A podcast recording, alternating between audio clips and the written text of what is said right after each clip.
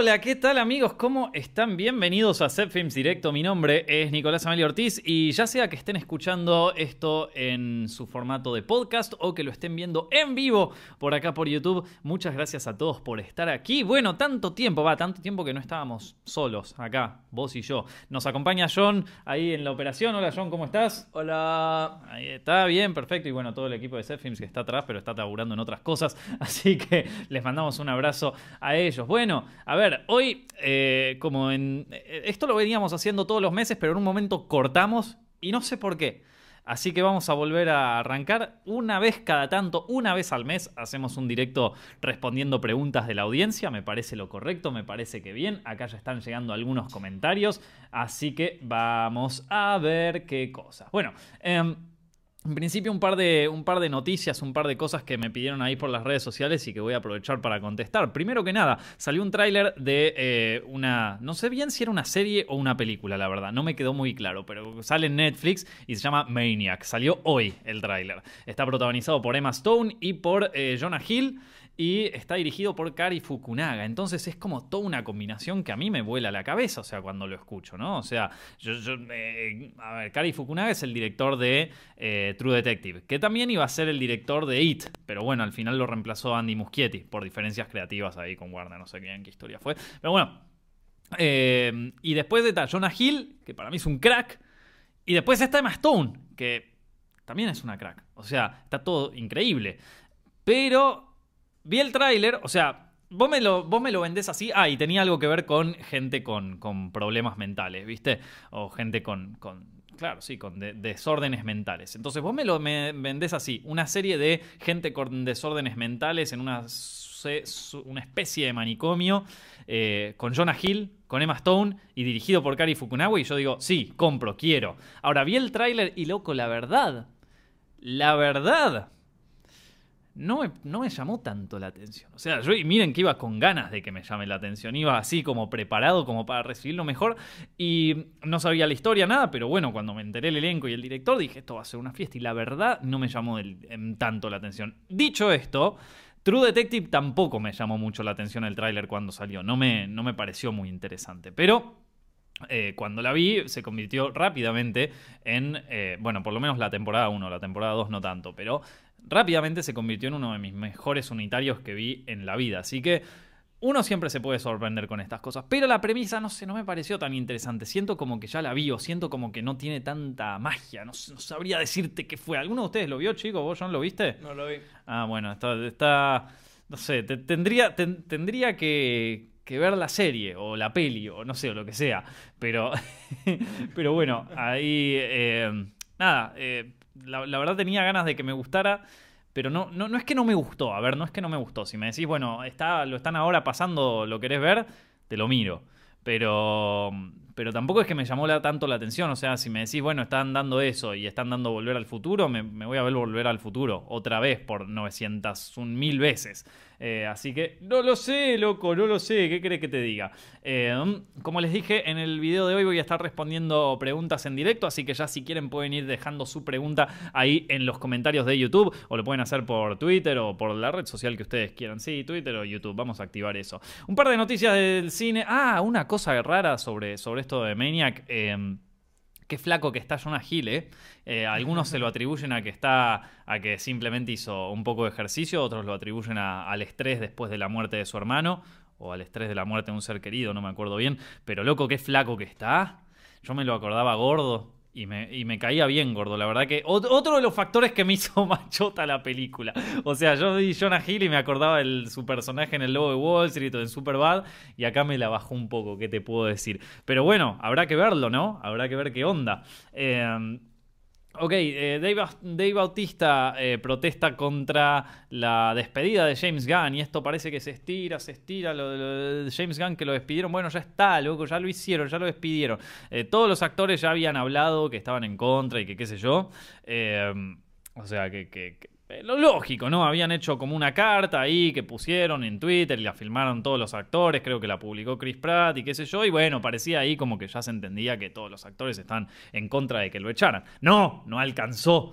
Eh, ahora Dave Bautista es como que dijo, bueno, también quiero aclarar que esto es como, no es, no es la película para la que yo firme. O sea, legalmente tengo que hacer esta mierda, dijo no lo dijo así, pero más o menos lo dijo así.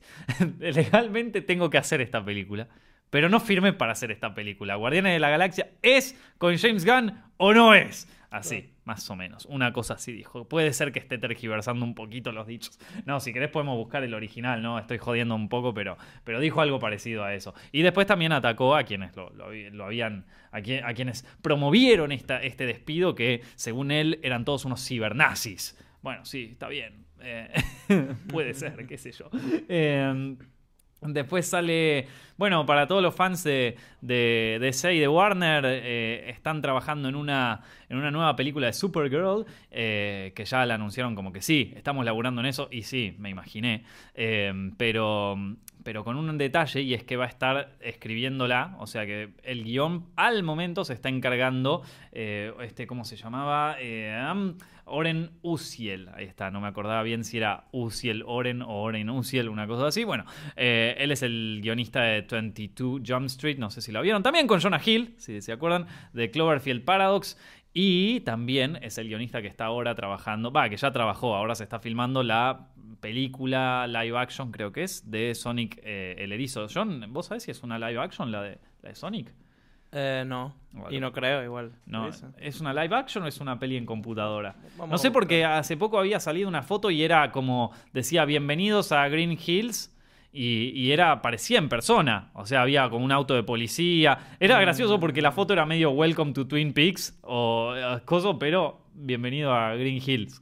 Eh, Ay, la vi, la estoy viendo. Mm. Sí. ¿Es en persona? Mm, no, estoy viendo el Twitter, la, foto esa, que sí. pareciera. Pero no creo que sea en persona, sería muy raro. Sería extraño, sería como esa, viste que salió, que pasó súper desapercibida, nadie se enteró, pero existió una remake en 3D y en persona del Pájaro Loco, que salió este año. Ah, sí. Que fue, en Estados Unidos fue directo a video, acá en Argentina, acá en Argentina quisieron robar un poco y la, y la pasaron directamente en cines. No puedo creer que haya gente que la haya visto. En Brasil parece que como que estaban... Ah, en Brasil la rompió. Ajá. Buenísimo. Jim Carrey va a ser eh, Dr. Eggman en Sonic. Ahí va, ahí va. Entonces puede ser que sea, que no sé, pero, pero lo del pájaro loco fue fuerte. Esa, esa, si ven la película, lo que es la animación es un desastre, es horrible.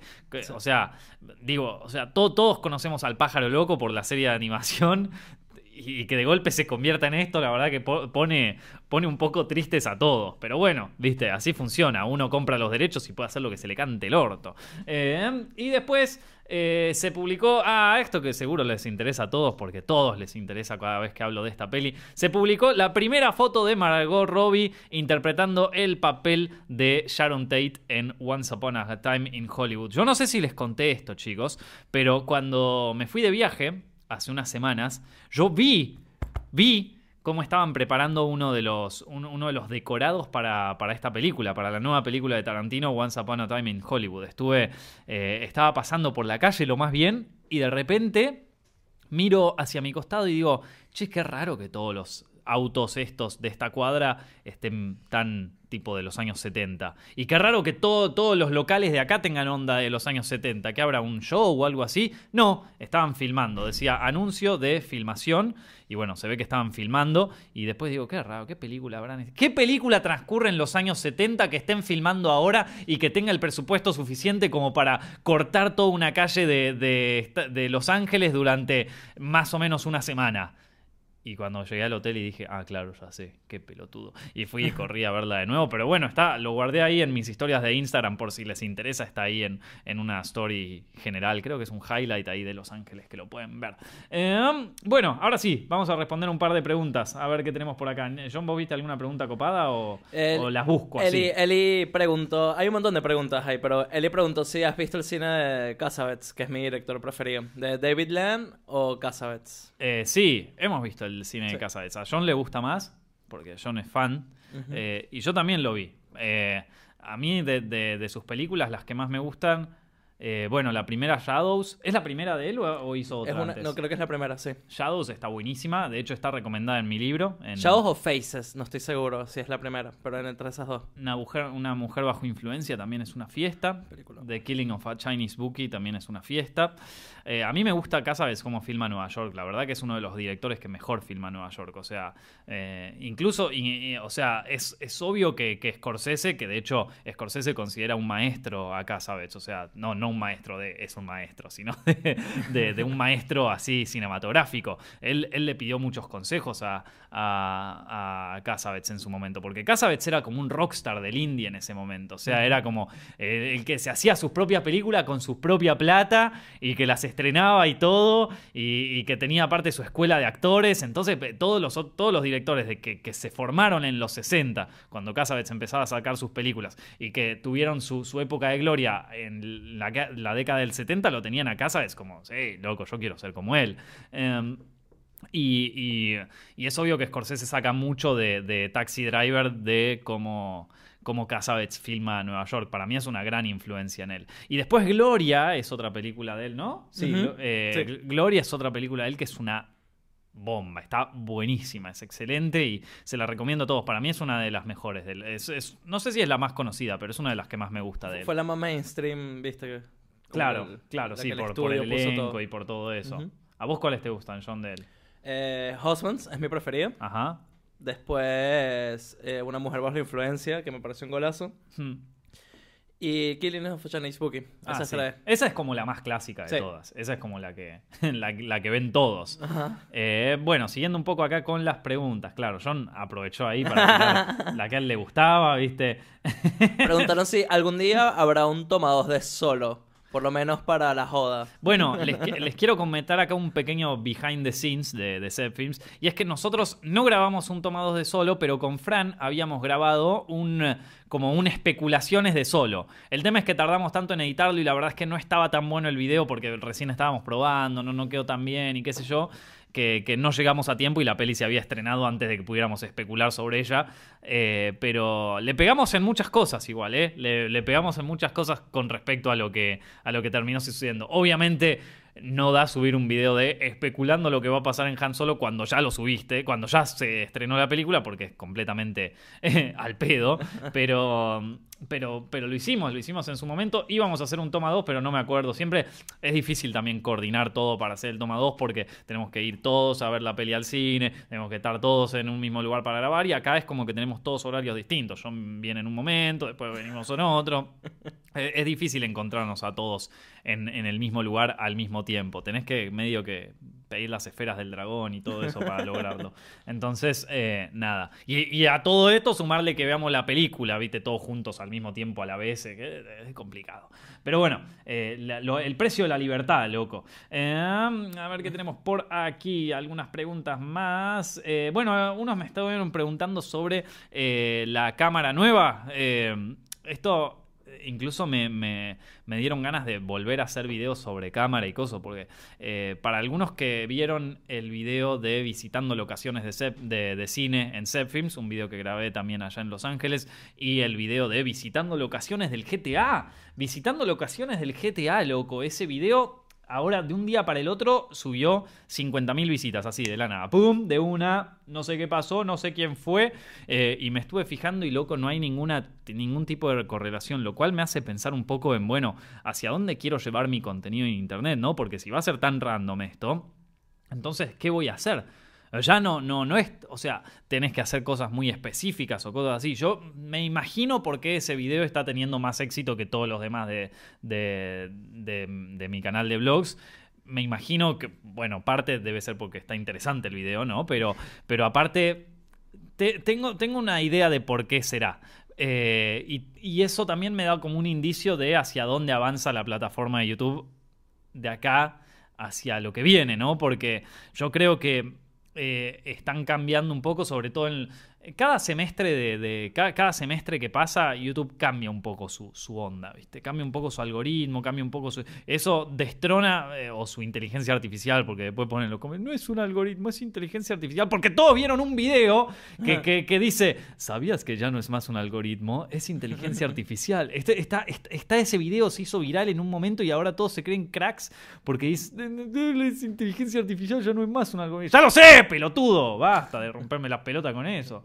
Digo el algoritmo porque lo entiende más gente, porque es más fácil, qué sé yo, ¿viste? Pero te juro, desde ese momento es como que están todos más densos con esa historia. Todos vimos ese video, ya lo sabe todo el planeta que es inteligencia artificial, todo es inteligencia artificial. Ahora ya el contenido que yo hago, ya chupa un huevo, o sea, le sirve, le sirve a YouTube, es, es como si, o sea, ahora YouTube es un experimento psicológico, ¿no? Ent- Entonces vos tenés, eh, claro, porque, ¿qué, pasa? Google no les interesa el contenido que publicamos, les interesa a los usuarios para poder vender publicidad, ¿no? Entonces, es todo, es constantemente están poniendo al usuario para conocerlo mejor. Y YouTube es nada más otra herramienta que tienen para conocer mejor al usuario. Entonces, ¿qué videos ve? Entonces, ¿qué cosas les gusta? Si yo ando viendo videos sobre tenis todo el día o videos sobre fútbol todo el día, bueno, le estoy dando como un indicio a YouTube de que me interesan las cosas relacionadas con el fútbol y probablemente me recomienden más publicidades re- relacionadas con el fútbol, ¿no? Entonces, es otra herramienta que Google tiene para conocernos. El micrófono de tu celular también es otra herramienta que tienen. No, ¿vos viste el video del tipo que dice Google siempre te está escuchando? ¿No? Uh, búsquenlo en YouTube. Google is always listening to you. O Google siempre te está escuchando. No, no, ese video es una locura. Es un tipo que eh, apaga todo, apaga todo el internet, apaga todo y solamente tiene el micrófono del celular y empieza a hablar de juguetes para perro. Y tipo cinco minutos después se fija y le aparecen todas publicidades de juguetes para perro. Y dice, ya está. Igual, es- eso que suena a recopilación es tan verdad, horrible. O sea, tú y yo acá podemos hablar de micrófonos y a mí me sale después en Instagram la publicidad. de los Sí, micrófonos. obvio, Como para mí que ah, ¿cómo? sí. Sí, sí, sí. Yo cuando me estaba comprando, eh, cuando estaba revisando para comprar la cámara nueva y todo eso, me estaba fijando un montón de cosas de cámaras y qué sé yo, y de repente cámaras todo el día. En Instagram, en poco menos que me llegaban mensajes por WhatsApp, che, loco. Eh, entonces, bueno, eh, a lo que voy es. Los videos que subimos a YouTube en realidad no es un contenido, o sea, no, no, no importa si es el mejor contenido o es el peor. De lo que, lo que sirve es que con ese contenido ya los tipos saben, bueno, qué le gusta. Entonces yo te habla, te estoy hablando de cine. Entonces Google ya sabe que si ven mis videos, les puede interesar el cine. Y va por eso. Y si te hago un video hablando sobre eh, las importancias del té verde, y bueno, van a. O sea, es, lo único que sirve es cuando. ¿Viste cuando vas al psicólogo que te muestra dos imágenes y te dice, bueno, eh, ¿qué ves acá? Co- co- ¿Con cuál de las dos te queda? ¿Con la pera o con la manzana? ¿Viste? Bueno, el contenido que hago yo es la pera o la manzana. Nada más. No tiene ningún tipo de importancia alrededor. O sea, chupa un recontra huevo. O sea, esto- lo único que, de lo único que les sirve para internet para saber un poco qué les gusta más a ustedes. Así que gracias y bienvenidos a Somos parte de un, de un testeo de pruebas para, para anunciantes. Gracias, yo soy acá la pera. Eh, un gusto conocerte, vos sos el potencial cliente. Eh, es así. Y por eso yo creo que el video de GTA le, le va bien, porque es un tema específico y porque, eh, y porque apunta como algo muy específico y entonces de ahí podés sacar más datos que podrías sacar en un video de, qué sé yo, de, de, no sé, de, de- otra cosa así más general. No sé, por ejemplo, eh, mi día de vacaciones. ¿A qué carajo de demográfica estoy apuntando con un día de vacaciones? ¿Entendés? O sea, ¿a quién le interesa? Ahora, si yo pongo mis vacaciones de verano en Perú, bueno, en las playas de Perú, bueno, ahí sí que puedes llegar a disparar a cosas de, de, de más de así, de, de- de tipo de agencias de viaje y todo eso. Ojo, ¿vieron? Ahora se- vamos a hacer todas cosas específicas. Pero la cuestión desprendida de todo este tema, perdón, me fui por las ramas mal. Eh, no, es que alguien me había preguntado sobre una que tenía una cámara y que le recomendara. Bueno, te voy a hablar sobre, me, me compré una nueva cámara eh, que se llama la Sony A7. Es una cámara nueva, loco, estoy tremenda, estoy enamorado de esa cámara. Eh, la voy a usar para filmar, o sea, me, la voy a usar para... eh, No, obvio, en serio. Esto, obvio que la voy a usar para filmar. No, la voy a usar para, para grabar un corto o algo. O sea, estuve haciendo pruebas de cámara que las estuve compartiendo ahí por Twitter y por Instagram. Me volví loco, me dieron ganas de volver a hacer tutoriales de cámara y cosas así porque estoy aprendiendo un mundo nuevo con esta cámara, ¿entendés? O sea, nuevos lentes, nuevo sensor, nuevo... to- no, me encantó. Así que eh, la verdad es que hay muchos que están diciendo, bueno, Nikon, Canon, qué sé yo. Sony, loco. Apareció Sony y dijo, vengo a romper culos. Esta cámara se fue al carajo. Está tremenda. Está... Nunca vi algo tan bueno, loco. Creo que es la mejor cámara que me compré en mi vida. Eh, y una de las mejores con la que trabajé. O sea, he trabajado con, con Red y, es buenísima, pero ya estamos hablando de una cámara de, no sé, 800 mil dólares contra una de, nada, de, consumo así con, profesional, ¿viste? Dentro de lo que vendría a ser las cámaras profesionales de video. Y de consumo profesional, no te estoy hablando de cámaras de 10 mil dólares, eh, sino de un poco más abajo, pero manteniéndose en profesional. eh, para mí es la mejor que hay al momento. Para, no sé, Bollón, que estás más atento a esas cosas. Sí, o sea, a mí eh, definitivamente Sony está más cerca de una cámara de cine que Canon. Pues Canon siguen siendo cámaras de fotos que graban video. Igual viste que, que perdieron un montón de clientes con esto y ahora dijeron que iban a, a lanzarse fuerte con una cámara parecida a esta, ¿viste? Sí, con un sensor así y toda esa historia. Está bueno, sin O sea, lo, lo- lo único sabroso de Canon son los lentes, la óptica. Sí. Pero, pero bueno, eso lo puedes tener con la red, con la Sony, con que sea. Claro, le compras un lindo adaptador y ya está. Pero como cámara también la, la- el formato en que graba Canon sigue siendo una mierda, el MP4S. Claro, Entonces claro. eso no... A mí nunca me gustó. Y es, para mí es lo que le falta, o sea, las cámaras así medio prosumer, ¿viste? Las que son más tipo las Canon y todo eso, eh, la Sony inclusive, creo que el único coso que le falta ya a esta altura, porque bueno, en algún momento Canon y Nikon se van a poner al día y van a sacar eh, mirrorless y van a sacar sensores gigantes y van a estar al día y va a estar todo bien, pero en ese momento para mí ya lo único que falta es que graben en RAW y ya está. O sea, eso es lo único que falta. Igual el ahora- codec de Sony es bueno, el, XSDS, el- como sea que se ¿El llama. qué cosa? El codec, o sea, lo que graba la Sony está bastante bueno. No, sí, aparte tiene un log ahí que es Ujú. más lindo, loco, estuve probándolo y salvo que estés a poca luz, que ahí es medio complicado, es- haces unas tomas. Eh, si quieren pueden verlas, están en mi Twitter eh, y en mi Instagram, las estuve publicando ahí y voy a publicar más seguramente más adelante. Pero bueno, loco, después, da- de- después de laburar con semejante cosas, dan ganas de volver a hacer videos sobre cámara y todo eso, la verdad. Eh, bueno, eh, vamos a ver un par de preguntas más. Mira Eh, esta, mira esta. A ver. Esta, esta puedes hablar un poquito. ¿Qué opinas de Adam Sandler como actor?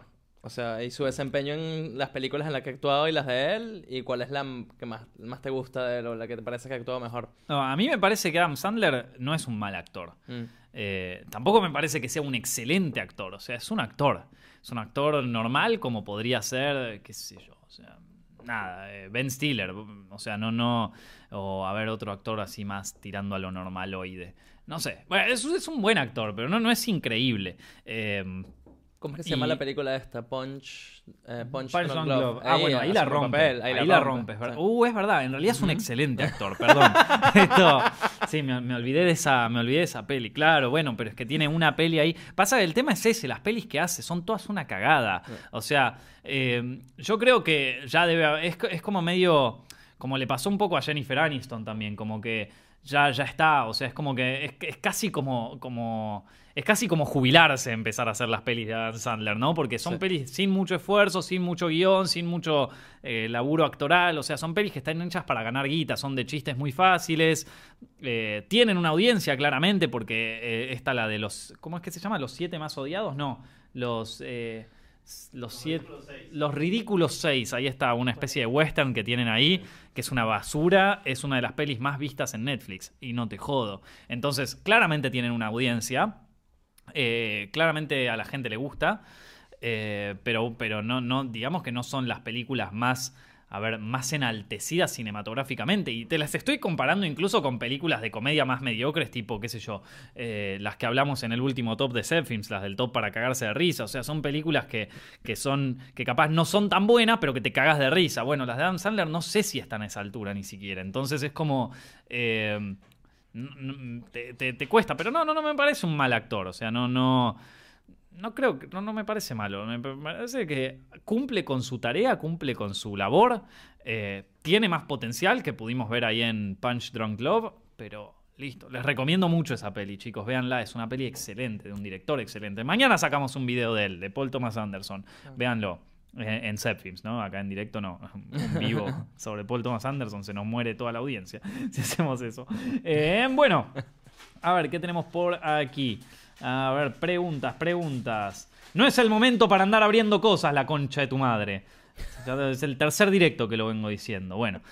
Hola chicos, ¿cómo están? Esa es la parte agresiva de Nico, ¿viste? Pero es que loco me saca en la cabeza y ya lo vengo diciendo hace bastante. Eh, acá de Adam Sandler. Eh, ¿Qué versión de It tiene mejor guion? Eh, la, la, la- la remake. O sea, Claro. la, la- la primera, la original, la del 90, está, está buena, tiene su factor nostálgico. Yo creo que ya se los dije un par de veces en otras reviews y eso. Tiene el factor nostalgia, tiene un montón de cosas así, pero...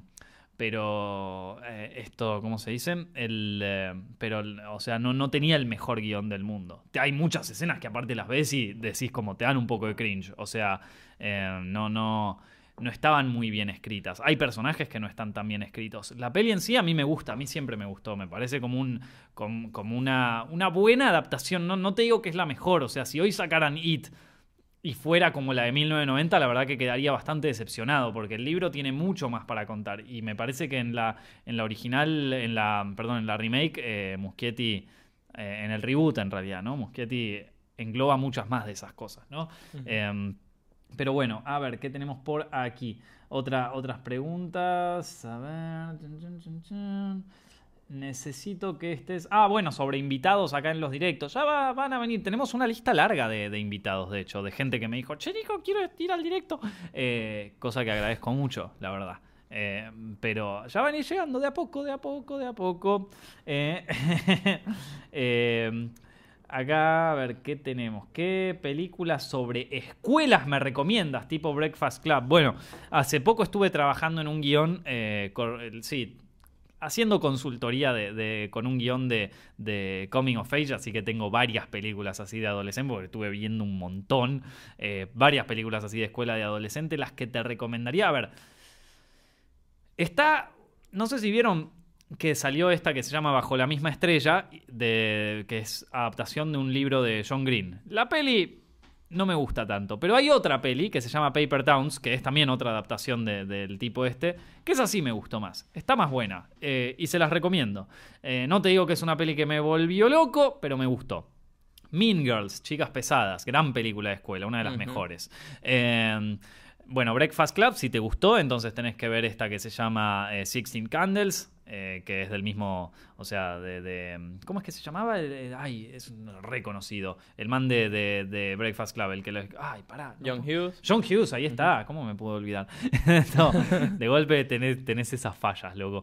Eh, yo siempre me olvido los nombres de la gente en- de las películas. O- so- me pasa mucho en eventos en vivos, que de repente te quiero hablar de la nueva película, de, qué sé yo, de que Suspiria de Darío Argento y me olvido de Darío Argento, ¿entendés? Un desastre. Pero bueno, eh, esa, después, ¿qué otra más? Eh, Sixteen Candles, eh, Mean Girls, American Pie, eh, Ferris Bueller, Day Out. Esa es una peli que está en Netflix y la pueden encontrar. Raro, porque pelis así de que sean de antes de los 2000 ya parece que no aparecen en esa plataforma. Eh, así que les recomiendo que la vean. Es sobre un pibe que, que se hace pasar porque está enfermo y tiene un día libre. Eh, Superbad, obviamente, una de las mejores películas así de adolescentes que se hizo en mucho tiempo. Eh, ¿Cuál más? Hay Bueno, una... Tw- 21 Jump Street también puedes entrar. Claro, Pero- sí, ahí está. Está Sí, eso es cierto. Eh, hay una que es. Ay, que es muy buena, pero que es medio turbia. Se los voy avisando. Que se llama. eh, uy, no me acuerdo el nombre, pero está dirigida por eh, Ross de Friends. What? No es joda. Está dirigida por ese tipo. Eh, ¿Cómo es que se llamaba? Eh, ay, no me acuerdo el nombre, pero la vi. Y está buena. Es una buena. O sea, está dirigida por, por Ross de Friends. eh, no me acuerdo el nombre del chabón. y. Y es. eh, y, y el nombre de la peli, ¿cuál era, chabón? Eh, Eh, de, de- Bueno, no importa. David Él- Schwimmer se llama el actor. David Schwimmer se llama el David actor. Schwimmer. Y fíjate si encontrás película- películas que dirigió él. eh, que debe ser la única que dirigió, ¿no? Porque, Ah. de golpe tenía una re carrera como director, ¿viste? Andás a ver. Pero tiene, tiene una que él dirigió a principios de los 2000, por ahí. Se, eh, se llamaba... Americana. No, no, New no. Car Smell. No, no, no, no. Eh, Ah, Rod Fanboy. Rod Fatboy Ron, debe No, ser. no, no, no, tampoco. No, no, no, es una de... No, ay Dios, eh, no está en IMDB o en alguna de esas, tiene que estar. Esto, eh, pero bueno, no importa. Este, la cuestión es que la peli trata sobre eh, esto, sobre una, sobre una chica que eh, conoce un no a como un novio, a un, a un- se pone de novia online, ¿viste? Y la chica tiene como 14 años. Y entonces Trust. Trust, ahí está. Ahí va, carajo. Esa, creo. espero. Sí, sí, sí, es esa, esa, yo también la vi. Bueno. Me acuerdo. Una, una chica de 14 años que se pone de novia con un chico por internet eh, y deciden juntarse en un momento y, oh sorpresa, el tipo es un violador pedófilo. Eh, y se, o sea, la peli arranca como súper chill, viste, como que está todo bien, como, sí, novios por internet, después se va a la mierda, hay una escena de violación, está, o sea, gráfica como, como te la dirigiría Ross de Friends, ¿entendés? O sea, es jodida, tiene, pla- tiene una, una idea muy buena visual que me encantó, que, que, que es, eh, nada, en una escena como que la chica tiene un, un- un recuerdo de aquella noche y encima después se convierte medio en un thriller porque el padre empieza a buscar al, al tipo este junto con la policía y, y después es como que eh, la chica eh, no quiere hablar con el padre porque para ella el, el tipo este sí la amaba y entonces se genera como ahí como un problema mental fuerte y es no no no es muy buena la película Y, y me acuerdo, yo, yo también la vi, la agarré y, y me Mm. llamó la atención sobre todo lo de pre-House of Cards, lo de los textos. sí Viste sí. que aparecían en la pantalla Sí, y tenías una, eso- con- una conversación con Mm. textos y que, que funcionaba muy bien. Y eso es de antes de House of Cards, eh, que, que hacían, sí, claro, tenían los mensajes de texto y lo- el mensaje de texto aparecía, aparecía ahí en la, en la pantalla, ¿no? Muy buena peli, Trust se llama, véanla. Es, eh, bueno, veníamos hablando de películas de, colegios y de adolescentes, ¿no? Pero esto, nos fuimos a la mierda. Bueno, eh, Hoy, hoy fue un día de irnos a la mierda. Eh, después teníamos el. eh, ¿Cómo se llama? A ver, está, bueno, Grease, que capaz que la vieron. Está Carrie, otra película de adolescentes muy linda, una peli muy, muy, muy amable, ¿viste? Sobre chicas y sobre crecer y sobre lo- lo- los- las cosas que implican pasar de ser una niña a ser una mujer adulta. ¿eh? Muy buena Carrie, loco, véanla. La del 70, no, no, no la versión nueva. La versión nueva un desastre, un- una de las peores remakes que se hicieron de películas de terror en los últimos años. Eh, más películas de adolescentes, bueno, eh, no es de coming of... mm, sí, es un coming of age, sí, podríamos decir y tu mamá también. Eh, gran película, pero no ocurre en un colegio. Eh, eh, ah, eh, no, pero esta tampoco ocurre en un colegio. Rumble Fish le iba, les iba a recomendar la de Francis Ford Coppola, pero no, no transcurre en un colegio. Eh, no, no, no, hay, hay, hay buenas pelis, loco. Vamos a ver, si se me ocurre en algún momento del directo les tiro más, pero ahora esas son las que me acorda, las que me acordaba. A ver, ¿qué otras cosas, qué otras cosas tenemos por acá? Preguntas, eh, a ver. Em, me preguntan si tengo algún corto o película en proceso. Sí, tengo varios. eh, pero no creo que se enteren de nada hasta 2000. O sea, lo primero que saldrá, saldrá en 2020, por ahí. O sea, 2019 tengo pensado filmar algo. Algo copado que vengo trabajando en todo este año. eh, así que ojalá que salga todo excelente. Y la idea sería filmar a, principio de año. Y después estamos trabajando en varias cosas, en varias series para hacer, films y todo eso. Eh, hay muchas cosas que ustedes no ven, ¿no? Porque no, porque no se las cuento. Tío. Pero. Eh, pero sí, sí, sí, sí, sí, sí, sí. Hay, hay muchas cosas. No, no, es que pasa, no, no, no se las cuento no porque, no porque las vaya a quemar, bueno, un poquito sí, pero también por, por un tema de que, de que hacer una película y incluso hacer un corto lleva mucho tiempo. Eh, y, es como que te lo cuento ahora y en dos años ya te olvidaste. Entonces, eh, nada, prefiero contarles cuando salgan. O sea, suscríbanse, activan la campanita, aunque todo eso ya no funciona, pero eh, hagan de cuenta que funciona y, y vengan cada tanto y capaz que aparecen, aparecen nuevas películas y nuevas cosas. Em, a ver, ¿qué otras cosas tenemos aquí?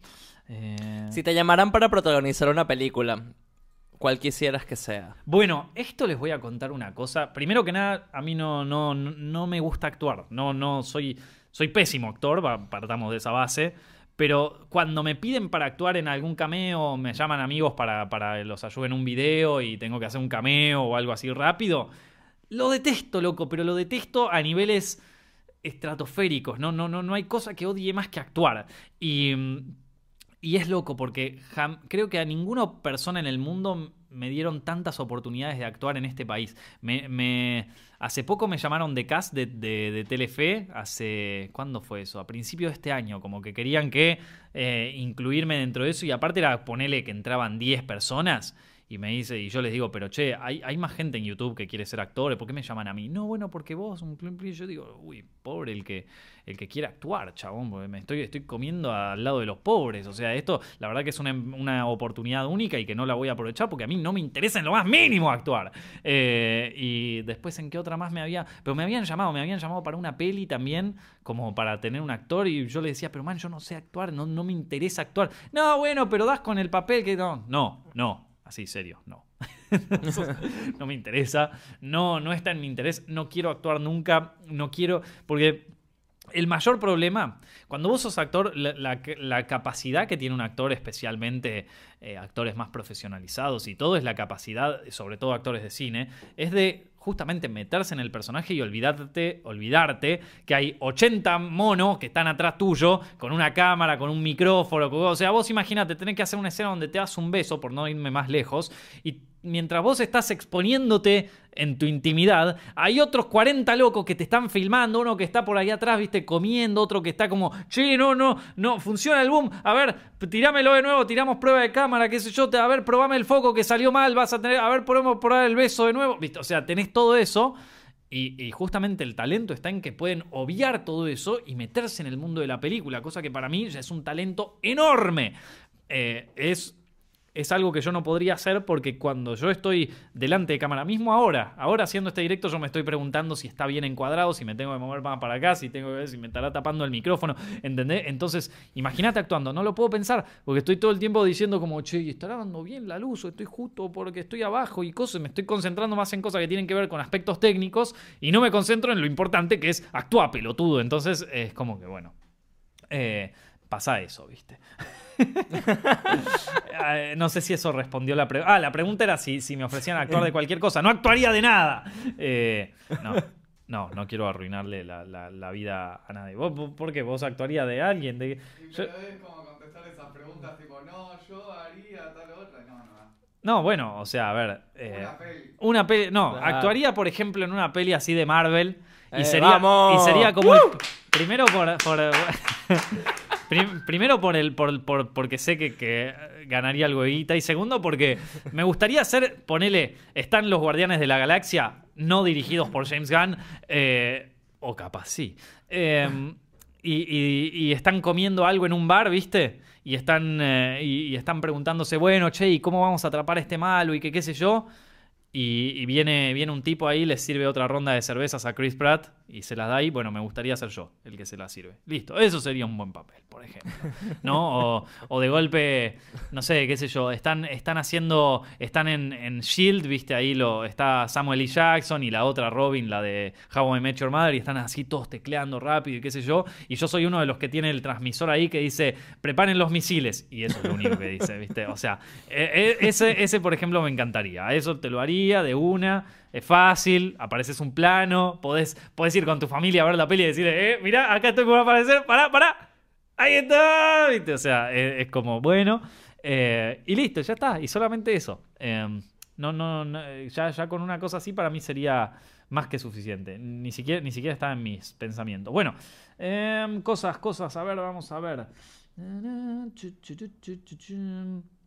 ¿Qué tenemos por acá? Eh, estoy viendo. Hay algunas preguntas que no, con- que no contesto porque. Porque, ¿cómo se dice esto? Porque ya las contesté en algún otro directo o por alguna cosa así. Me voy a fijar si hay alguna pregunta por acá en, en Twitter, que ya había, que ya había gente que, que había preguntado. A ver. eh, uno que pregunta, habla de los 50 años de la noche de Mirta. No sabía que cumplía. Ah, no. Pensé que decían 50 años que cumplía Mirta. Yo te iba a decir, no, amigo, estás equivocado. Entonces, señor, usted se está confundiendo. Eh, no, no. 50 años cumple el show de Mirta. Wow. O sea que imagínate cuántos años tendrá Mirta. Nadie lo sabe. ¿A cuántos años tiene Mirta? A ver, voy a fijarme en Wikipedia. Mirta Legrand. 94. por ahí. Mirta Legrand. No, debe tener más de 90 para mí. No, no llega a los 90. Tiene la- tenía la- 91, mirá que venís a hablar. 91 años tiene Mirta Legrand.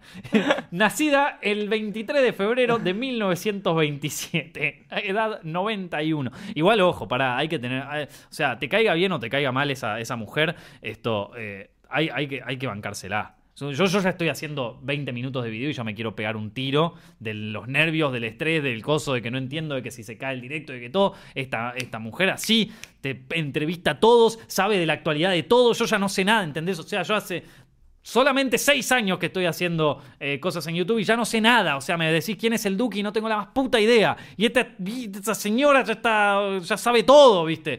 Bueno, es obvio que se lo dicen, ¿no? Pero, pero, man, ah, ni aunque me lo dijeran te lo podría digerir para un programa. Eh, en- entonces, nada, hay que, hay que darle también su mérito, ¿no? Pero bueno, nada, vos, cumple 50 años, mirá, ¿y de qué será esta noche? ¿Qué será algo así, normal, como cualquier otra cena? Porque la verdad es que mucho no tenés para hacer. Mm, El 50 aniversario, ¿qué podés hacer? ¿Qué te puedes inventar? ¿Cuál sería algo novedoso? Nada, un van a comer, no sé. la verdad que no sé. Eh, no sabría decirte, loco, qué opino de los 50, porque la verdad es que, y, y te voy a ser muy sincero, hace mucho tiempo no, veo- no veo televisión, así que tampoco sé qué onda con Mirta. Eh, Mira esta. a ver, Si te ofrecen dirigir una producción de Hollywood, y bueno, para hacerla siempre te ponen Marvel, Misión Imposible o una comedia. Marvel Misión Imposible, o una, es como que una comedia suena como que tenés más libertad. puedes hacer una comedia de Marvel igual. ah, no, una, comedia de Marvel. Claro. Ah, Eso. tiene, ¿por qué de Marvel? ¿No era tipo una comedia? Claro, o una comedia nada más. Una, no, una- me parece que una comedia nada más tenés más libertad. A ver, si, si vos te vas a, de- a dirigir algo de Marvel, vas a tener muchísimas restricciones como director. Entonces, bueno, te vas a tener que ajustar a eso.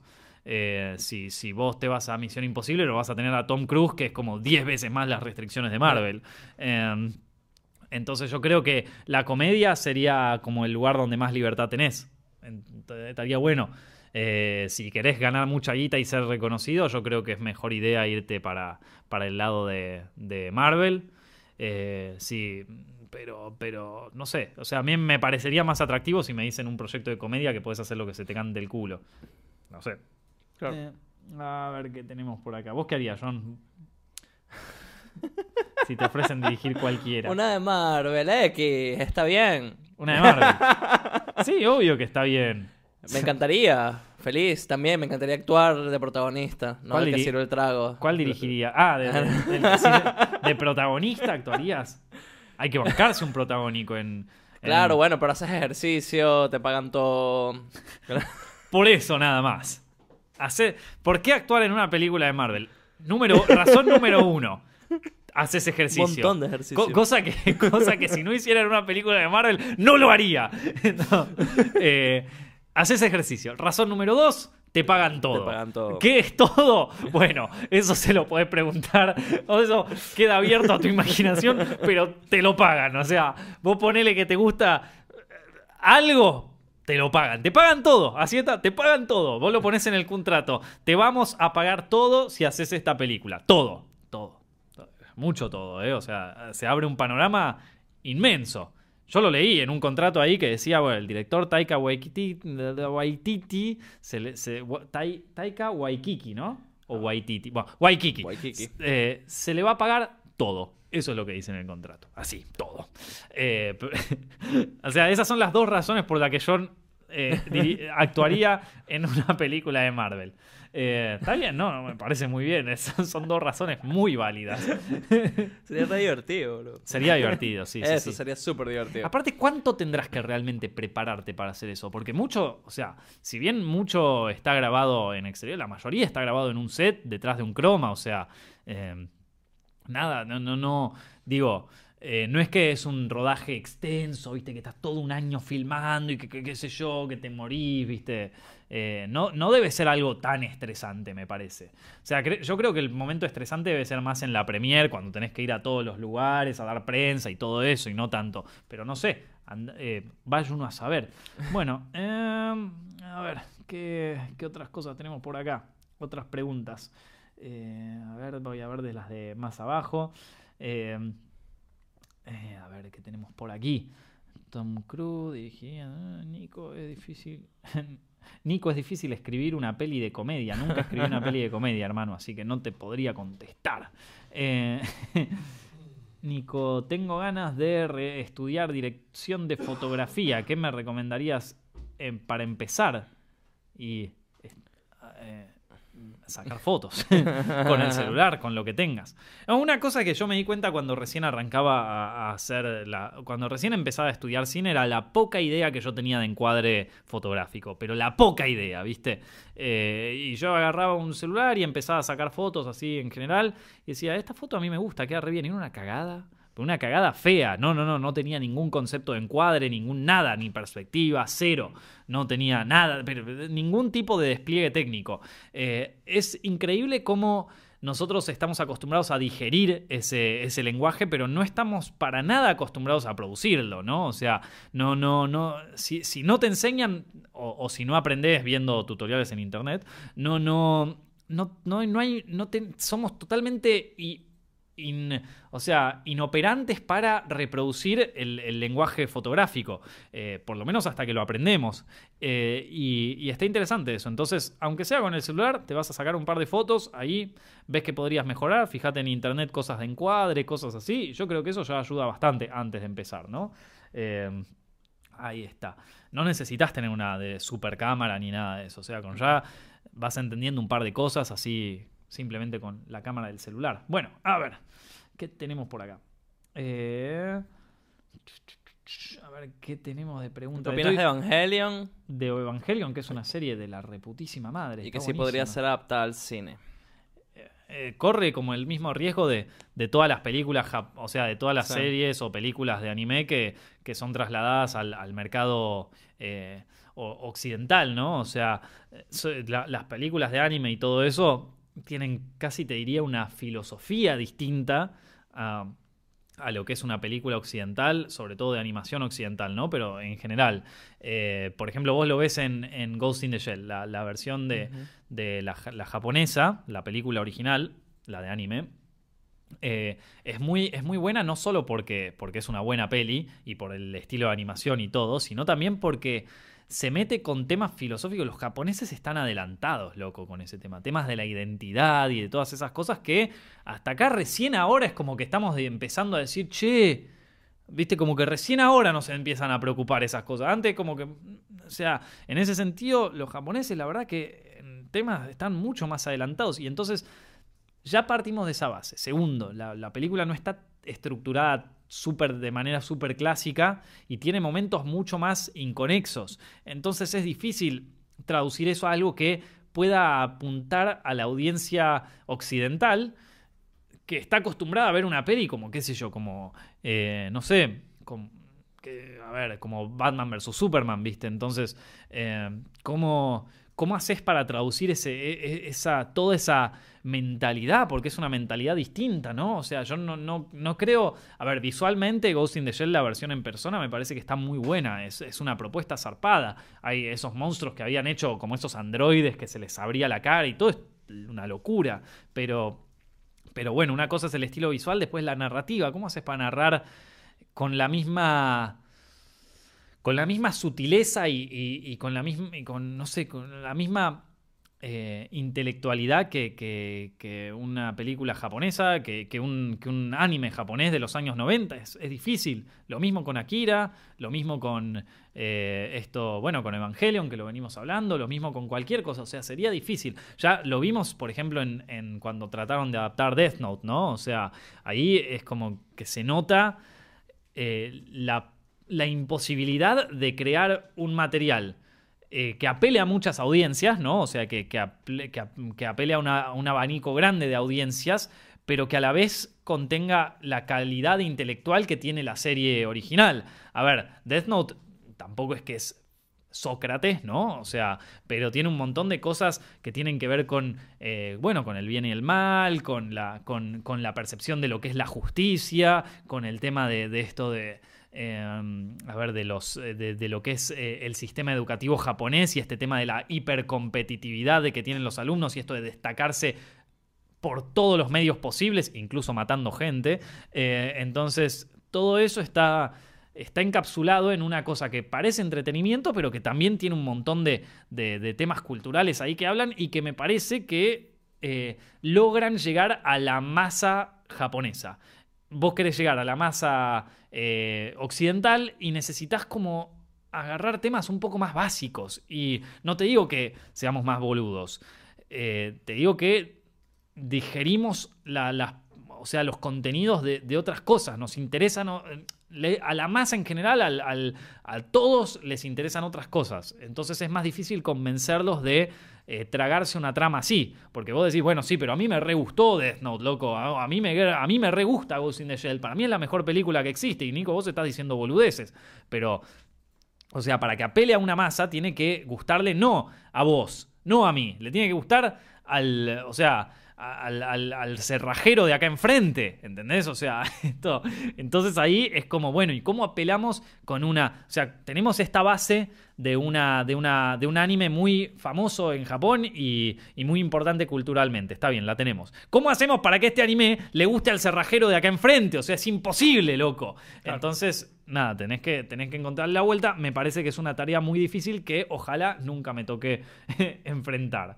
Pero bueno, eh, digo porque hacer estas películas cuesta mucho más caro que, o sea, simplemente el hecho de ya comprar las licencias te cuesta caro, ya hacer la película te cuesta hiper caro, entonces tenés que apuntar a una audiencia alta. Si fuera una película más indie, te la produce A24, una cosa así, podría llegar a funcionar. Pero bueno, eh, a ver qué tenemos por aquí. Otras, otras preguntas, loco. Vamos a ver. Em. Em, ¿qué- ¿A qué actor argentino o internacional te gustaría dirigir? Eh, creo que ya lo dije esto una vez. ¿A qué actor argentino? A. eh, actores argentinos, bueno, Alejandro Aguada, para mí es uno de los mejores actores de acá de Argentina, me encantaría trabajar con él. Eh, Carla Quevedo, porque la amo y porque aparte me parece una excelente actriz. Eh, mm, me gustaría también trabajar con Mercedes Morán, con, bueno, con el chino Arín, sería una fiesta. ¿Con quién más? Ah, sí, con esos, con esos cuatro ya te puedo, ya, ya te puedo gestionar algo. Ah. Eh, no, pero se- sería, sería una fiesta, la verdad. Eh, a ver. eh, ¿qué- ¿Vos viste, John, alguna, alguna pregunta por acá? A ver. A ver qué tenemos, así yo como para ir. De pelis que ya hemos hablado. Como que pregunta mucho de, de opiniones que hasta están las reseñas en el canal. Claro, sí, sí, sí. O sea, pueden ir a. Yo, yo les cuento, hay un canal que se llama Set Films donde normalmente publicamos nuestra opinión, a veces de a tres, a veces de a uno, de las distintas películas que van saliendo. Y quizás la, la opinión que me piden Tipo- acá aparece ya. tipo, en Nico, Set ¿te Films. gusta Mindhunter? Ah, uno de los videos que menos ven. Loco, ese video, Mindhunter, es uno de los videos de, de- que aparte me costó un montón hacerlo. Un video que hice de, de, de- sobre Mindhunter y sobre David Fincher y sobre dirigir televisión versus dirigir Claro, cine. está muy bueno ese Súper, súper, súper recontra desarrollado. Me rompí el culo, estuve como tres meses haciendo ese guion, laburándolo, reescribiéndolo, viste, para que quedara en un buen marco. No lo vio una mierda nadie. No lo vio nadie ese video. Y bueno, vos también, Nico, hablando de coso, viste, metele una cosa más fácil, viste. Hablando de la fi- de, de Lo mismo de Evangelion. Lo mismo de Lo, Evangelion. lo mismo, recién. Claro, ¿Qué no le el Evangelion? cerrajero. El video. Lo mismo, recién, recién llegó, pobre. Eh, no, pero, pero lo, o te imaginas si fue la persona que hizo la pregunta antes. O sea, hizo la pregunta, dijo, bueno, me voy a preparar un café, volvió y ya respondieron. A ver si, a ver si me responde ahora. No, qué, qué bajón eso en directo que te pase. Eh, no, no sabría qué. A ver, otro, otra pregunta por acá. eh, de cosas. Eh, mm, mm, mm. ¿Qué onda la peli El Ángel? Bueno, eh, ya la vi. La, la vi en. eh, te- tengo grabada la review. La tendríamos que estar publicando esta semana. Eh, eso se los contestará John cuando. Pero. eh, no, no, no. Ya grabé una review y todo del Ángel porque ya la vi. La vi la semana pasada. Entrevisté a todo el elenco. Hablé con. Con, este, con, el protagonista, con el chino Darín, con Peter Lanzani, con, bueno, con todos. con el director también, con Luis Ortega. Fue una gran experiencia toda la movida, que pronto lo van a ver en, en Set Films. Pero más allá de eso, les voy a. O sea, ya, ya, hice, ya hice la review, ya está grabada y es extensa y la van a poder ver. Y quédense tranquilos, ya va a salir dentro de poco. Pero les hago como una review cortita, ¿sí? O sea, una review cortita, sin spoilers, porque la película todavía no estrenó. Así que. eh, súper, súper eh, corto. Eh, me, estaba imaginando cuando vean el fragmento de esto eh, y diga, no los voy a spoilear porque la película no salió y abajo en los comentarios, Nico, ya salió. Y sí, loco, es el fragmento de algo que hablé hace una semana. Pero bueno. em, Nada, volviendo al tema del ángel. La peli, a ver, a mí me gustó mucho, me parece que es una buena película. Me parece que otra vez Luis Ortega se, se- la rompe como director. a niveles de dirección, esta película está impecable. Es un, es, es un viaje, es un buen viaje de dirección, de dirección de actores. Hay momentos donde vos te perdés en la actuación de los personajes y el tiempo es como que de repente se, se queda y te quedas en una escena donde el tipo está tocando el piano y te parece una locura por lo bien actuado que está. Ya ni te o sea, ya te olvidaste. El, tipo, a ver, Luis Ortega ya fue es el director de Historia de un Clan también, que si vieron Historia de un Clan, saben que la película tiene varias escenas así medio oníricas, de baile, cosas así raras. eh, pero que logran de alguna manera hipnotizarte. Bueno, esta película la, también lo tiene y lo lleva a un extremo actoral insospechado. La verdad que está buenísimo. Ahora, dicho todo esto, o sea, me- es una película que me gustó, es una en, en general me pareció excelente. Ahora, me parece que es un error cómo la están promocionando. Eso, eh, o sea, me parece que es un error cómo, cómo están encarando lo que sería la promoción de esta película. ¿Por qué? Porque el tráiler te vende una película como si fuera El Clan 2. De más está decir que la, la- productora es la misma, el director de fotografía del clan es el mismo de- del director de fotografía de acá del, de- del Ángel. Habla, las dos películas hablan sobre asesinos seriales en Argentina. Eh, es como todo, todo apuntaría a que va a ser una nueva, va a ser una nueva El Clan. Pero El Clan está dirigida por Pablo Trapero y cuenta una historia sumamente lineal, con una, con una trama argumental lineal, que a mí también me encantó y que esta película no es El Clan 2. Y creo que eso... A ver, ¿cuál es el tema? El, cla- el clan hizo una, eh, hizo, una cantidad de espectadores impresionante, creo que hizo más de un millón de espectadores acá en Argentina, lo cual es una bomba para una película argentina. Eh, entonces, obviamente me imagino que la distribuidora querrá emular ese éxito. Ahora son dos películas muy distintas. Vos por más de que me pongas a otro director de al mismo director de fotografía, a la misma productora, al mismo todo, el mi- mismo elenco, poco menos, eh, son dos películas distintas. O sea, son dos películas muy distintas eh, que si bien son parecidas visualmente en algunas cosas, en algunas partes, son completamente distintas en cuanto a argumento, en cuanto a la visión del director, en cuanto a todo. O sea, eh, y me parece que la están vendiendo como si fuera el Clan 2. O sea, como si fuera otra peli una nueva versión del clan, pero con otro asesino serial, ¿viste? Y no lo es. Es muy distinta, es encara todo de una manera distinta. El clan, digamos que ofrece como una versión más. eh, eh, a ver cómo te explico. Una, una versión más. eh, em, relacionada con los hechos y con la política de aquel momento, es una versión casi historicista, te diría, y esta es una versión más libre sobre los hechos y sobre el personaje en sí. Es- eh, entonces, bueno, no, no les voy a spoilear nada, no, les quiero decir nada más, pero nada, eh, yo iría esperándome algo nuevo, no esperándome el Clan 2. Listo, no voy a decir nada más porque si no ya empezamos a entrar en terreno de spoilers y un montón más de, otra, más de otras cosas. Tenemos una última pregunta para responder antes de que antes de que arranque, antes de que termine el directo. A ver, a ver qué hay por acá. Ujú. Eh, uno que dice odio las pelis argentinas, ese vio mucho cine argentino, seguro. Mm. Seguro que le preguntabas, ¿conocés la parte de León? Sí, la vi, una cagada, ¿sabes? Entonces, ese sí. Eh, acá tenemos uno que hay que eliminar eh, porque estuvo haciendo mucho spam. Acá tenemos, a ver, ¿de qué te reís, John? De Chucky. ¿Qué? que siempre está fastidiando. Pero yo le agarré cariño. Por eso no lo bañaste, John. Tan fácil te compran a vos. Tan fácil, loco. Eh, no, acá es terrible. Yo, yo digo, ve que te veo spameando, ve que te bloqueo. Ahí No, tiene. no hay punto medio. Ahí tiene, aprendan. Eh, que es un ejemplo. Que aprenda.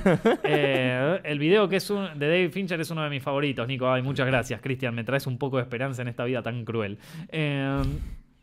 Esto, Nico. ¿Qué opinas de del terror actualmente? Eh, ¿Cómo se hacen las películas ahora? De lo que buscan, de si tienen una fórmula ya. Eh, a mí me parece que se están haciendo muy buenas películas de terror. La verdad que James Wan, como, como el paladín de este, de este nuevo cine de terror de esta, de esta nueva década, para mí que es un genio y que está haciendo... Nada, que le está rompiendo. La verdad, a mí me gusta mucho. Me parece que son películas que... eh, que, que, mm, a ver, si en, si en el cine de terror de los 2000 para acá tomaba mucho el, cine, a ver, capaz el, gore y más, más cine, o sea, de, los, de los 50, viste, de, tarántula, de bichos gigantes y también de gore, así muy explícito, tipo el gore de los 70. El cine de terror de ahora, por lo menos el, el- el que más le está yendo bien, toma de referentes a películas como El Exorcista. Y eso ya me parece que es como un, un avance zarpado, ¿no? O sea, es obvio que, que a James Wan una de sus películas favoritas debe ser El Exorcista porque todo está sacado de ahí. Eh, todo el tema de generar, tensión a través del silencio, incluso los jumpscares, incluso los jumpscares están sacados del Exorcista. Él los maneja como el Exorcista y todo eso está guiado por New Line, que son los que mejor hacen el terror hoy en día.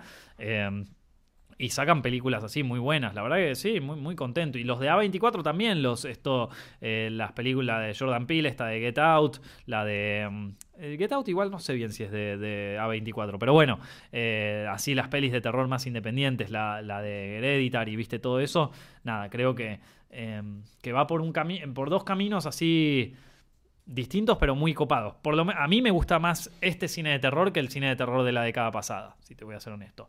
Me gustan más las referencias, me gusta más de dónde, lo- o sea, los referentes que, le gustan a los directores de cine de terror de ahora, me gusta más el, el acercamiento que hacen a las películas. Y sí, es verdad, hay veces donde algunas versiones ya se vuelven un poco formulaicas, si se quiere, eh, pero, pero bueno, no, no, o sea, a ver, se hacen un montón de películas, no vas a agarrar las peores. Estoy tratando de hablar de lo mejor que hay, ¿no? Para mí está muy bueno. Bueno, eh, eh, esto creo que ya fueron varias preguntas, chicos. Eh, vamos a dejar el directo acá. Les agradezco que lo hayan visto. Si quieren lo pueden ver de nuevo. Está la versión grabada acá en YouTube. Y si quieren también pueden escucharlo en su formato de podcast en iTunes y en SoundCloud. De- suscríbanse ahí también que somos uno de los podcasts, somos el podcast de cine más escuchado en iTunes y, o sea, uno de los podcasts más escuchados en toda Argentina. Así que eh, muchas gracias por eso, muchas gracias por suscribirse en iTunes, por darle un like y por todas esas cosas. Así que gracias de nuevo chicos, compártanselo a un amigo, díganle lo que opinan, etcétera, etcétera. Dejen sus comentarios ahí. La pasé muy bien, gracias John por estar operando nuevamente. Nos estamos viendo la semana que viene.